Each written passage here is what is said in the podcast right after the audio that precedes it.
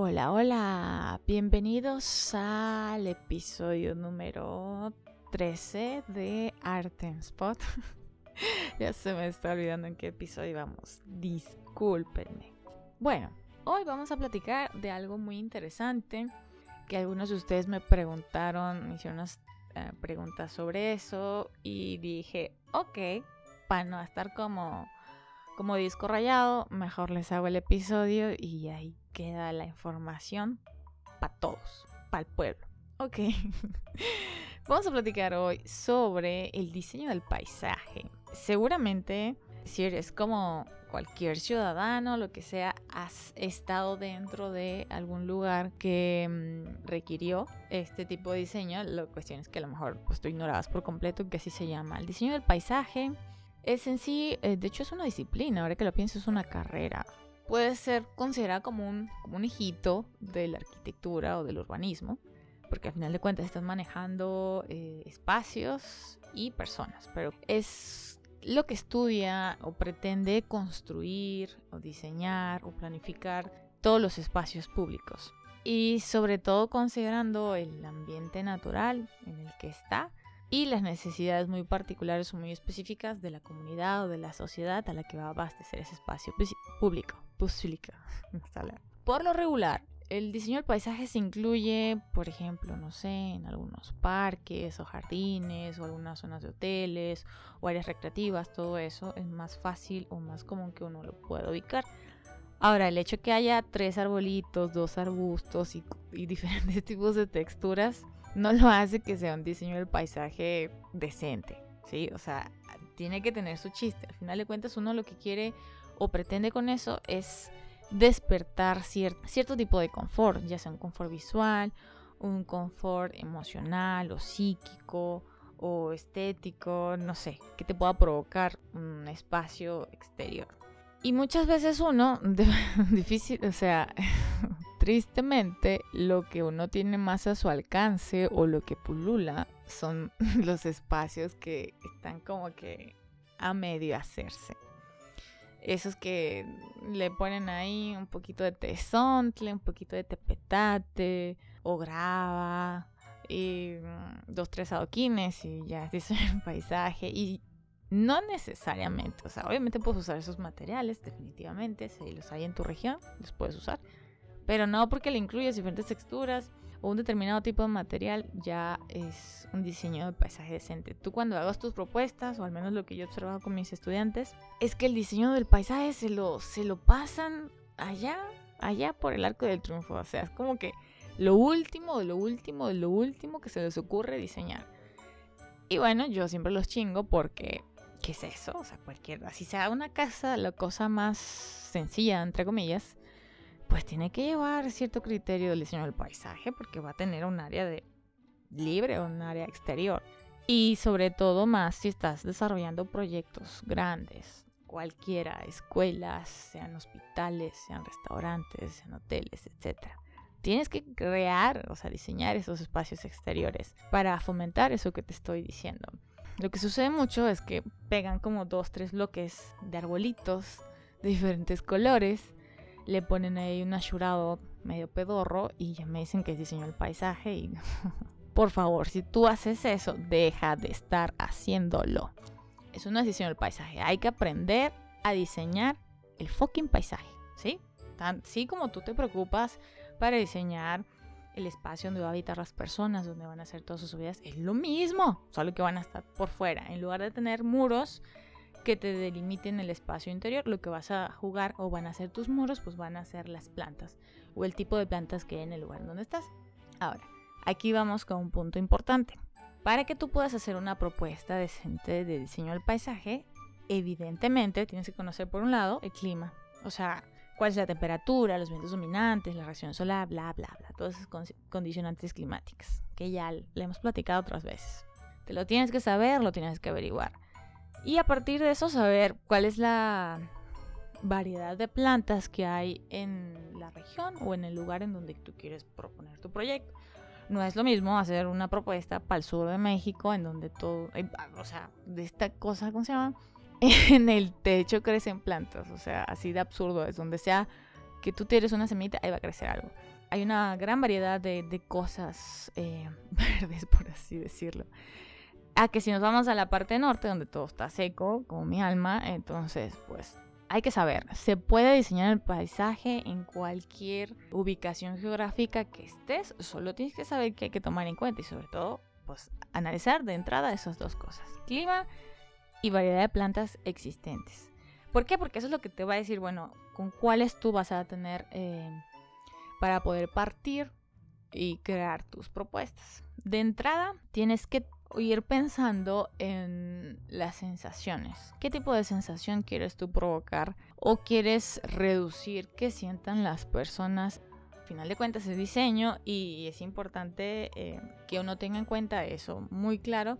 ¿Qué es lo que quiere diseñar? Ahora me van a decir, bueno, pues cuando estás afuera tú te quieres sentir en calma. Pues no necesariamente, no siempre.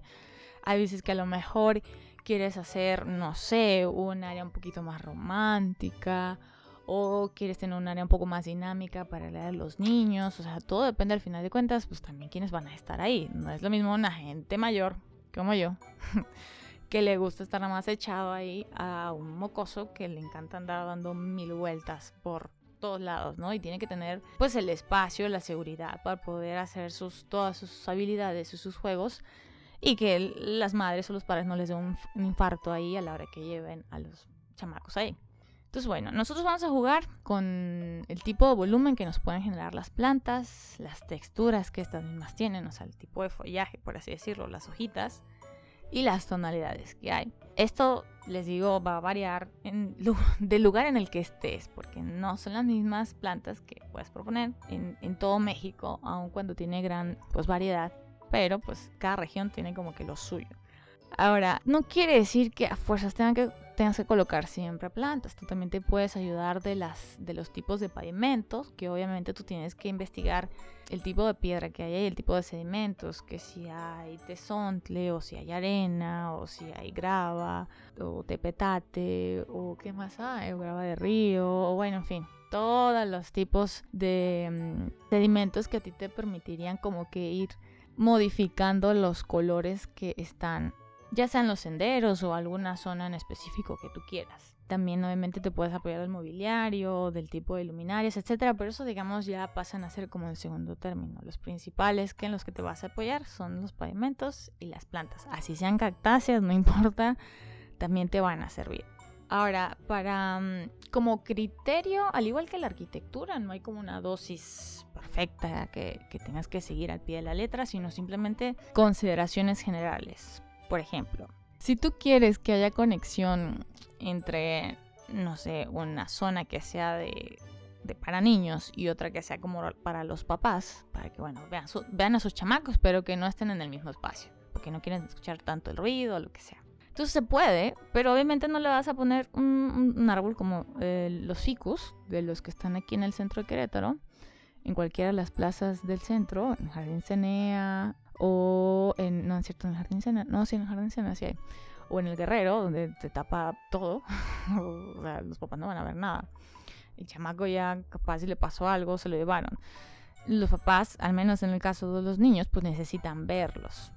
Entonces, ahí normalmente se sugiere jugar con las alturas de las plantas que tú tengas y sobre todo proponer unas que no tengan un follaje tan denso, como en este caso los ficus. Tienen que ser un, follaje más, pues más ligero que a ti te permita tener cierta visibilidad. Por ejemplo, como el de las jacarandas, que o sea que tienen como ciertos huecos. Ahorita tengo un, árbol de jacaranda aquí enfrente, por eso me acordé. Pero bueno, no es el único. O sea, tú nada más revisa como el tipo de follaje y si te permite ver hacia el otro lado, entonces quiere decir que sí lo puedes proponer en esas áreas de conexión para permitir la visibilidad, pero de preferencia eh, que no sean árboles, sí, porque lo máximo de altura que sean unos 50, 60 centímetros desde el, desde el suelo.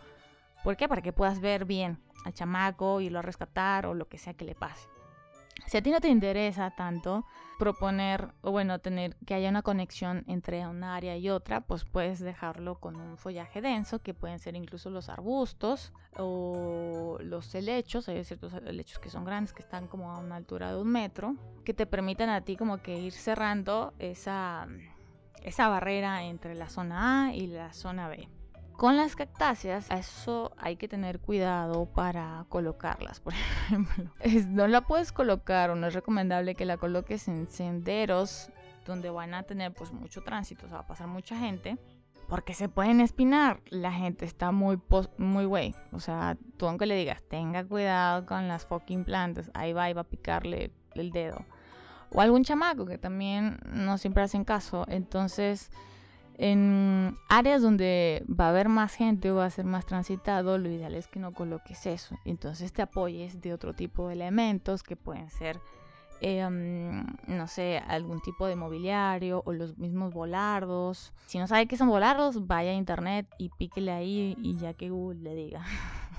o sea, hay una gran gama de cosas que puedes utilizar más allá de cosas espinosas. Predominan variedad plantas que tienen espinas, pues te puede ayudar, por ejemplo, si tú quieres como que hay una zona, eh, no sé, de un monumento que tú no sé, sea alguien súper, súper cool, tú quieras que, que la gente lo vea, pero que no vaya y se le acerque.